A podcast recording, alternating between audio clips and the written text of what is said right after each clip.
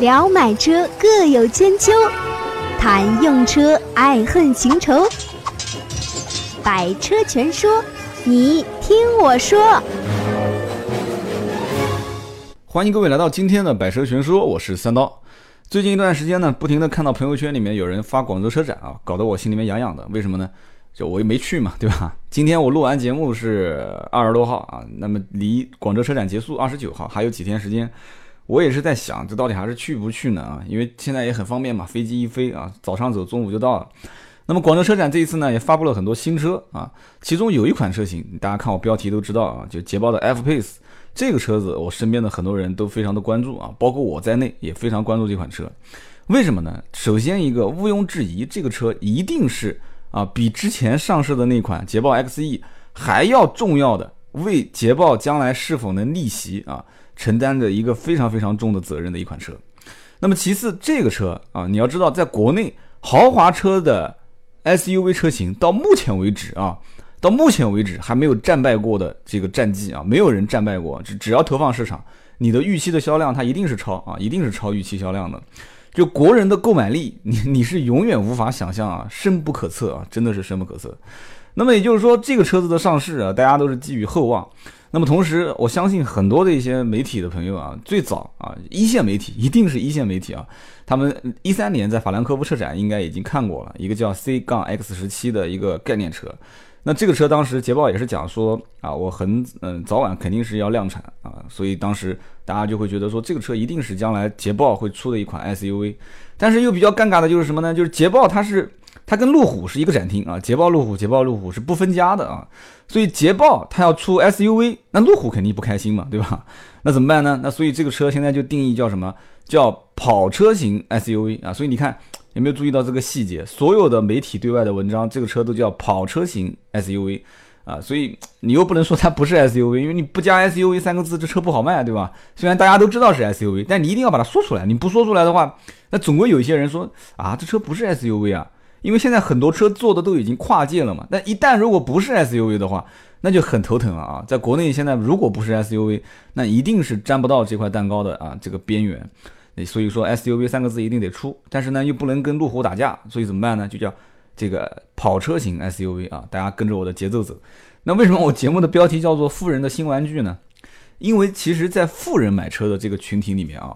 我个人觉得其实是以。BBA 啊，就是奔驰、宝马、奥迪这个层次开始进行划分的啊，在这个层次划分的区间当中啊，会发现出现几种人啊，一种人他其实就是把自己原先的这个车型进行一个正常的换代啊，就是把自己的生活质量或者说是啊，我可能混得还不错啊，有那么一点点小闲钱了，开始要换自己原先的那一部分车型啊，又不想开轿车，那怎么办呢？要换个 SUV 啊，所以以 BBA 这个车型开始划划分一个界限啊。那我是默认为有一部分人是属于开不起奔驰、宝马、奥迪的，所以这叫做什么呢？叫做买不起奔驰、宝宝马、奥迪的人。那么还会出现一部分是什么呢？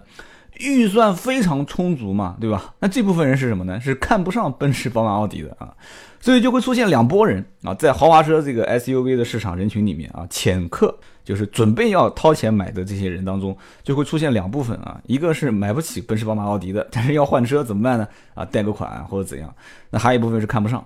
那么看不上的这一部分人当中，又要再分很多种啊。有的人看不上是真的是预算多的，已经钱不知道该怎么花了嘛，对不对？所以捷豹路虎，捷豹路虎嘛，捷豹的展厅里面那个路虎为什么那么好卖？我个人分析就是路虎是属于什么样的人呢？就是想买车，轿车家里面已经有好几辆了，对吧？就是奔驰、宝马可能都已经有了，那想买个 SUV 怎么办呢？你要知道啊，现在很多品牌它是分几种类型啊，就是我又是我个人的观点啊，就是它会分成有一些品牌是我买了一辆它品牌下面的车，我还想再买一辆，以后再买一辆，爷爷开一辆，可能儿子开一辆，儿子开完之后可能孙子还会开一辆，但是有一些品牌是什么呢？就是老子开一辆，儿子就从此再也不想买这一辆车了。它会出现这样的情况啊，但是我不是去刷 BBA 的脸哈，但是确实会出现这样的一些情况啊，哪个品牌我就不说了。那么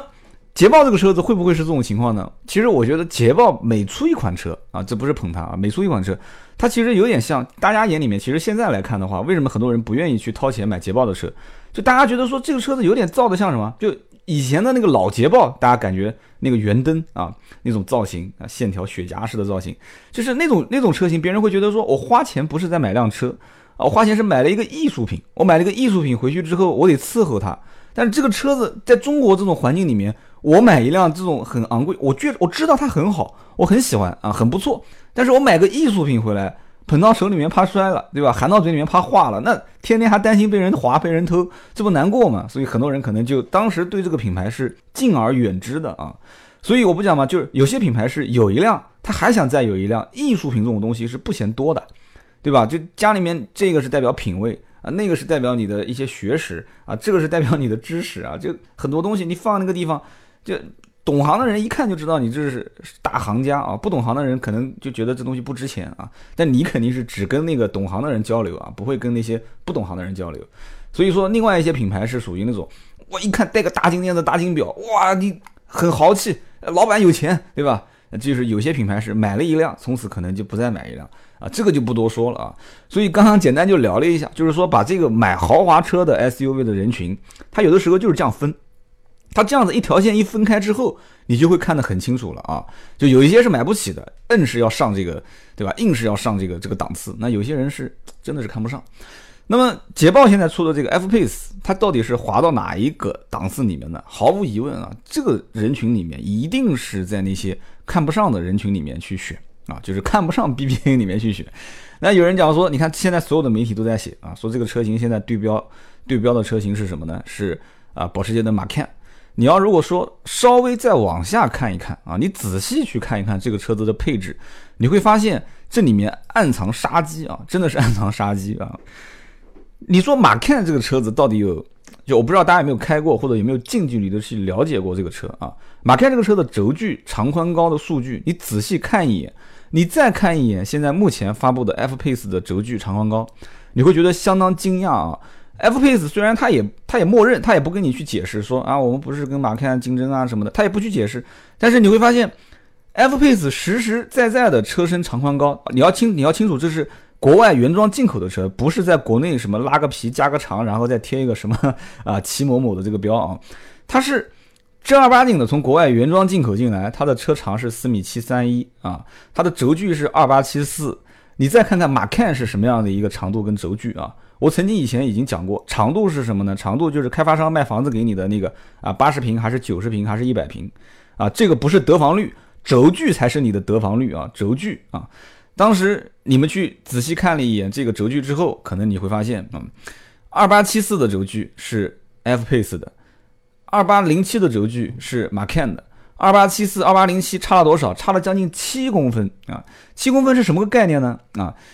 一款没有加长的豪华的轿车和一款加长过后的这个豪华轿车，你把两个车型前后两代中间的数据看一下，你会发现轴距不过也就加长了六到七公分，这还是轿车，兄弟们，这是轿车啊，这不是 SUV。那么 SUV 要是能轴距大到六到七公分啊，长度大到大概五公分左右的话，什么概念？那就相当于是一米七五跟一米八零的人站在一起，那不是说就差五公分，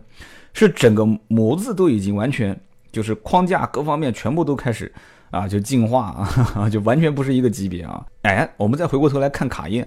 卡宴的轴距是多少？卡宴的轴距是二八九五，你再回过头来看啊。看这个捷豹 F Pace，它的轴距是二八七四，二八七四，二八九五，才差两公分，所以我就感觉这个捷豹有点坏啊，对，他就打的好像感觉是打他弟弟啊，但是实际上好像是拖着哥哥出来一起打啊，但是他不管打谁啊，你要知道他还有一个最关键的问题点，你们都给忽略了啊，我至少看到媒体上没有人讲过这个观点，你要知道捷豹的车子是放在什么地方卖的？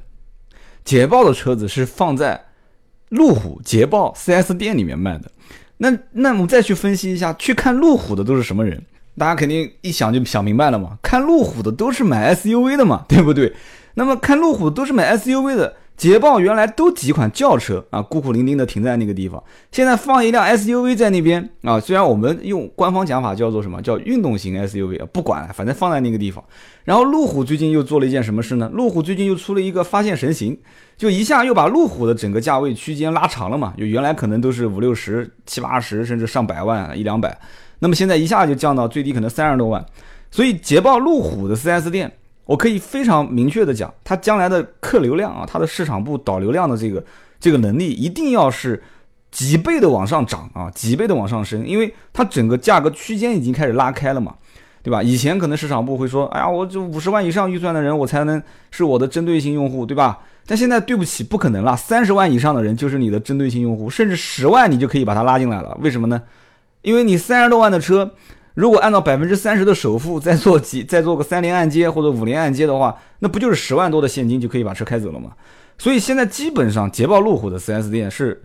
基本就是通杀了，就是整个的从 A 级车市场，然后一直杀到最终 D 级车市场啊，就 A B C D 这这一系列所有的客户都是要针对的人群啊。那么 F Pace 这个车型又要承担捷豹的这样的一个逆袭的重担啊，这样的重任放到了捷豹路虎的 4S 店里面。我个人觉得啊，真的是应该算是天时地利人和啊。天时是在于现在所有的车型啊，除了现在某品牌是垂直在换代啊，但这个垂直换代，我相信啊，价格也是会坚挺很长一段时间。那么其他几个品牌基本上就是捷豹能看得到的这些，基本都定型了，该上市的也都上市了，该换代的也都换代了啊。那么捷豹的打法放在最后走，我觉得应该是可以放出一个大招出来啊，能跟这些人去厮杀一下。豪华车的 SUV 啊，我再明确一点，其实捷豹不用去跟任何人拼价格，真的，我其实觉得，如果要是遇到一个任性的客户，他可能会讲这么一句话，他说：“哎，他说你觉得这个车还适合我啊？”你看，有的人会问这个问题，对吧？然后旁边一个人说：“哎，我觉得这车挺适合你的。”那行，他说过两天，那我你跟我去看看，我不行把这车提了吧。就是将来可能有一些人就是觉得这车适合自己，这个适合，你看很多基本上做车评的人是。很少会讲说车和人之间有没有适合不适合这个道理，对吧？大家都是在比数据啊，长宽高、轴距、发动机功率、扭矩。但你要知道，其实车子那是我们男同志。你看车评，除了我，我也我也看过一些女的，还讲的蛮好的啊。除了一些这个特别懂数据的、比较专业的女同志，这个凤毛麟角以外，绝大多数都是一帮大老爷们儿啊，在那边去聊车。你要知道，车这个东西在很多女孩子眼里面，它跟衣服是一样的，它要搭配着颜色来。这也是为什么现在很多的这个汽车改色啊、改内饰、生意那么火爆。很多人就觉得说，我就是要这个车适合我，适合是最关键的啊。那男同志觉得说，适合是什么？适合就一定是啊，功率大、扭矩强，然后车子的爆发力强，百公里加速一定要啊特别快。但有的很多女同志觉得说，我觉得适合就是一定要开起来很舒服，对吧？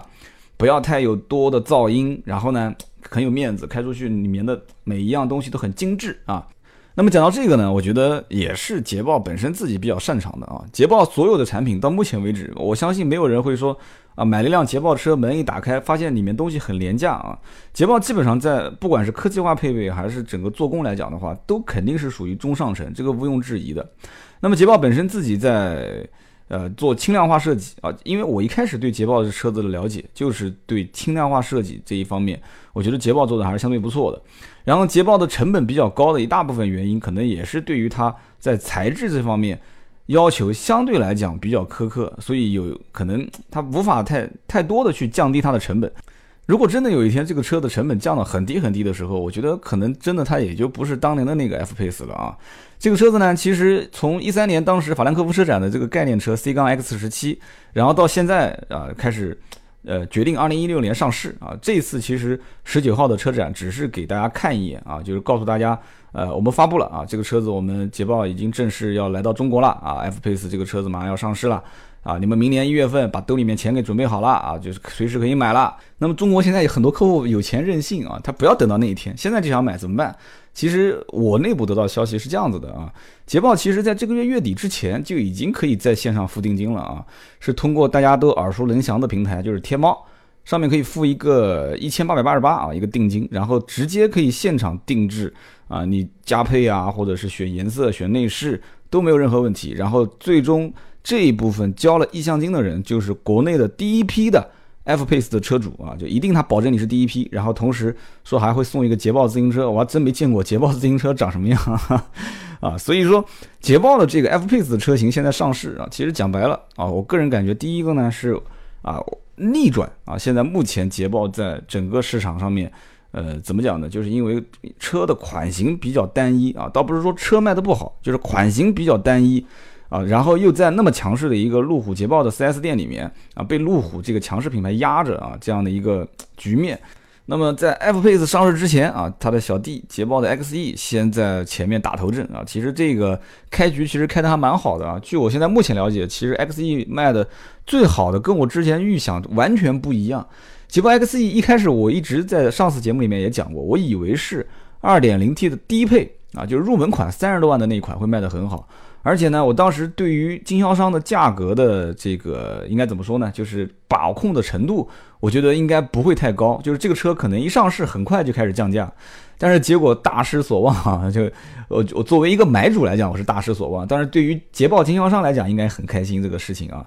就是价格一直优惠幅度很稳，就一直稳在那个两三万、一两万、两三万这个价位上下，然后。不是最低配的三十八万多卖的最好啊！所有的汽车厂家一定是希望自己的顶配车辆卖的最好。哎，捷豹的那个 XE 上市之后，还真的就是那个最顶配三点零 T 卖的最好啊！我了解过好几家的这个经销商，都是这样子的一个情况啊。顶配的三点零 T 的车啊，几乎都能定到三个月，甚至明年一二月份之后。那么二点零 T 的高功率。是其次卖的好的，而 2.0T 的低功率就入门版的那个车型反而是销量相对一般，但是也没货啊，现在货源比较少，所以这也是捷豹我觉得是应该解决的问题。既然有人愿意掏钱，就多放一些库存压到经销商的仓库里面嘛，对吧？呃，经销商听说啊，你还要让厂家压我库存啊？你现在是不在 4S 店了是吧？啊，其实也不是的，我觉得现在有人买就你就给他多放点货也挺好嘛。那么。捷豹的 F-Pace 这个车啊，我是希望首先一个不要出现啊，类似于像啊像马 Can 这种说啊，你买我的车一定要定制配置，定制配置那就要等啊，就要有周期，所以一开始一上市就会让这个车的订货周期非常长。我觉得应该是首先啊指哪打哪啊，如果这个车一定是起到啊逆袭的作用，我觉得应该是首先货源要备好，就像你开超市一样的，对吧？你货架上面都没有货，稀稀拉拉的。哪怕你东西很便宜，我说实话，我买到心里面我也没有底啊。你你首先你要把它主力车型，你首先分析好。我刚刚前面我也分析过了，哪些人会买这个车？我个人判断，其实这个车型啊，其实我觉得应该不会太多的人是顶到那个顶配买，因为毕竟 SUV 这个车型跟轿车还是有一点区别的。轿车，特别是像这个像像像这个 XE 这种车。轿车很多人他还是冲着它的速度感啊，冲着它的这个驾驶乐趣去的。而 SUV 这个车型啊，虽然说顶配的 SUV 啊，就是 F-Pace 这个 SUV，它也有啊路虎的全地形系统。听好了，你没有听错啊，全地形系统啊，顶配车型加全地形系统。但那个车我觉得价格应该不会便宜，而且全地形系统如果分析的没有错，一定是在 3.0T 的高功率版本。这个车还要分 3.0T 低功率版本跟 3.0T 高功率版本，所以说。高功率版本的加全地形系统的这样的一款 F-Pace，我觉得定价应该都高的，我我都不知道到底是七开头、八开头还是九开头了哈，九开头应该不可能啊，所以啊也有可能，我跟你讲，这很难讲，所以我就不知道就是什么样的一个黑暗技术全部用在这个车上，有多少人愿意买单，所以我觉得更多的可能性是很多人在选择五十多啊，我个人判断二.点零 T 入门应该是在五十多上下。五十多的这些预算的车主，他会觉得说，就像我刚刚前面讲的，有一些是买不起 BBA 的，有些是不愿意买 BBA 的。我觉得其实这年头真的是不愿意买 BBA 的人是越来越多，而且大家要想清楚一件事情啊，可能在两三年前啊，很多人是在没有开过奔驰、宝马、奥迪的过程中。就是向往着说，哎，有有朝一日我经济条件宽松之后啊，我想换一辆车啊，首选你看啊，日本车不买，韩国车不买啊，日日韩车好像也没有什么太高端的豪华 SUV，然后这个时候最首先考虑到的可能就是这几个品牌，然后这个时候会发现说，哎，首先选择余地多了，然后其次呢，这个车也不是我想象中的那么贵，那么无法去接受，然后再其次呢，很多人会觉得说。那我就是想把我归到这一类符号里面去啊，就是这一类，就像老百姓可能我之前讲的嘛，就是他觉得这个车子以前在我心目中它就是个艺术品。那我现在既然已经是啊是一种很开放的心态，大家都不觉得说啊开一个什么特别好的车子是炫富啊怎么的？那我觉得我有能力，我就可以承受得起买这个车。所以说现在目前来讲的话，捷豹的这个 F-Pace 的定位应该是非常清晰的，而且打法应该也是相对来讲比较清楚的。不要以后一头扎到这个堆里面，跟啊 BBA 去杀价格战。BBA 的价格战不是一天两天，是将来一定会长期厮杀啊，而且是贴身肉搏的啊，他如果说跳进去跟他们去去杀价格的话，那基本上这个车子即使卖得好，将来经销商一定是不挣钱的。如果不挣钱，这个车将来后续再换代啊什么，我觉得就很。这英国人本身做事情也比较古板啊，然后也比较会做生意啊，所以我觉得这个不应该是这样操作啊，将来一定是要先死盯着保时捷，保时捷是全世界最赚钱的品牌，然后其次要看一下市场的动向，因为每隔几年整个市场的消费人群的变化是非常快啊，可能早几年是做房地产的啊，过几年是做互联网的，那你也不知道在后面几年是什么样的人可以发家致富啊，所以整个市场环境啊，市场的。消费者的这种，不管是购买力啊，还是他的自身的素养啊，你搞房地产的跟搞互联网的自身素养肯定是不一样的嘛，对吧？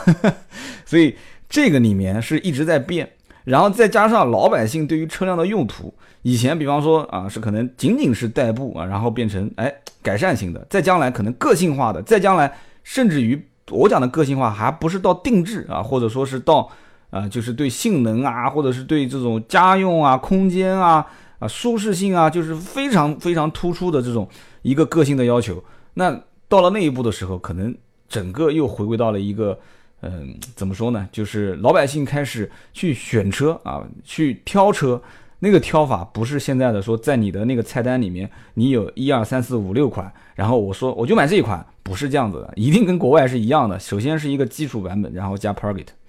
所以你的服务。啊，你的整个的一个生产线啊，你的这个供给能力，加上老百姓所体验到的所有的这个流程当中的一个啊，怎么讲呢？就是畅快感啊，我觉得这是非常关键的。这里面你要知道，这么多年其实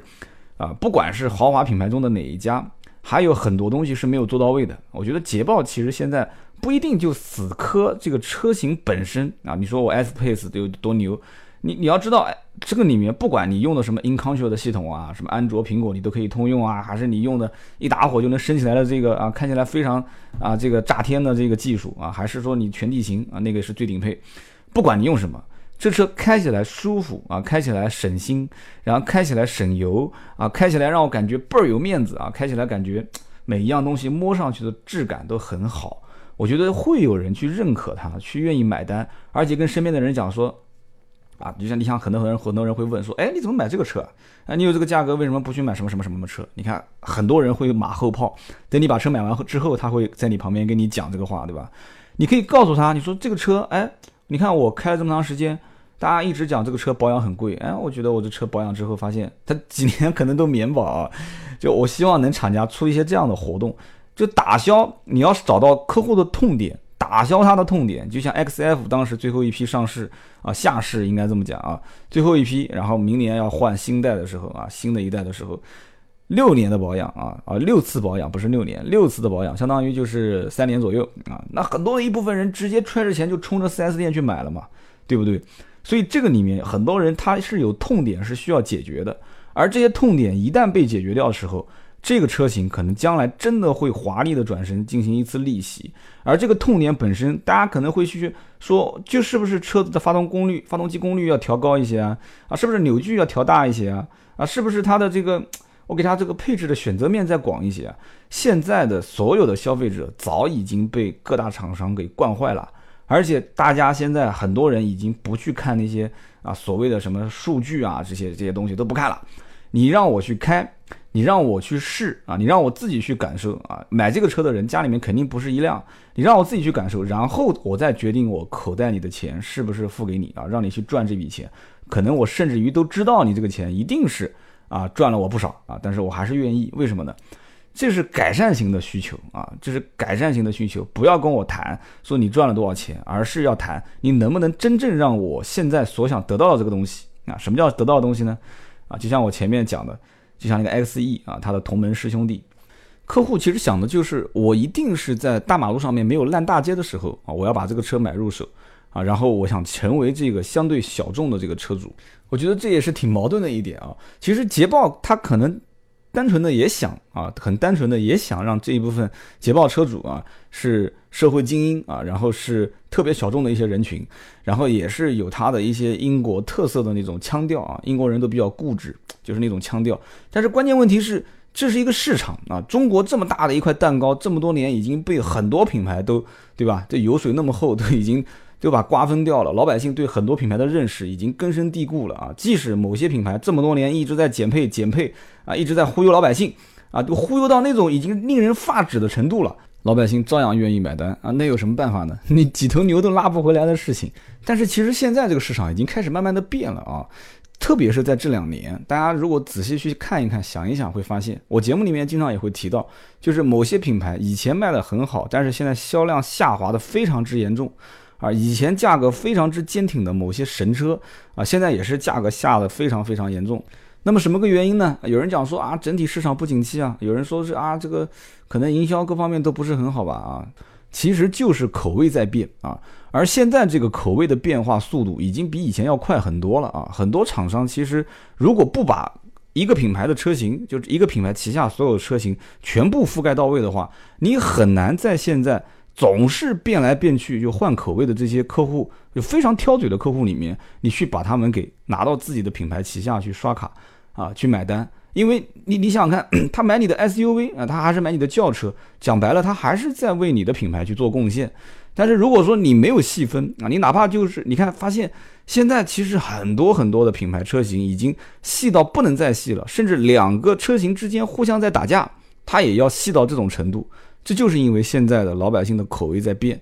而捷豹现在 F Pace 我觉得只是一个开始啊，因为 F Pace 作为 SUV 的捷豹的第一款嘛，就是捷豹运动型 SUV 啊，且这么讲。那么后面我觉得 SUV 车型在捷豹的这个分支里面。一定是要把它给分更细一点，就是包括可能 F Pace 再小一点的再去打嘛，对吧？然后 F Pace 再大一点的再继续打嘛，对吧？然后再做一个轿车，在 X E 跟 X X F 之间，然后再做一个 X E 啊 X F 跟 X J 之间，再把它细分开来，然后把车型全部给拉开战线啊，然后慢慢再挑一部分卖得好的国产化。这样一来的话啊，我觉得从 F Pace 今天我们聊的这款车开始。捷豹的逆袭之路才开始慢慢的走上征程啊！我也是真的希望将来有一天啊，捷豹啊，真的是荣升啊，就是在中国的销量排行榜啊，就是每一款车型累计过万的这样一个神车行列啊！反正今天这期节目呢，我们聊了捷豹的新款刚上市的车啊，还没上市应该这么讲，刚发布的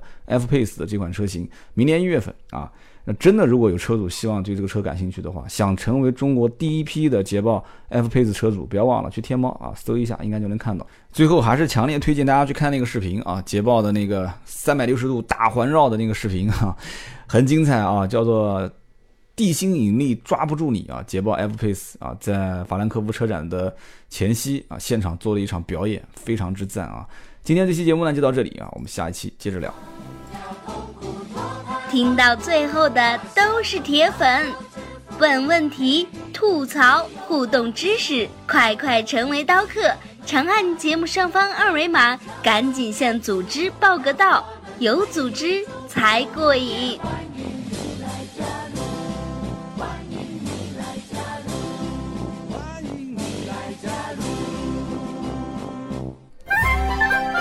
本节目由斗志文化制作出品。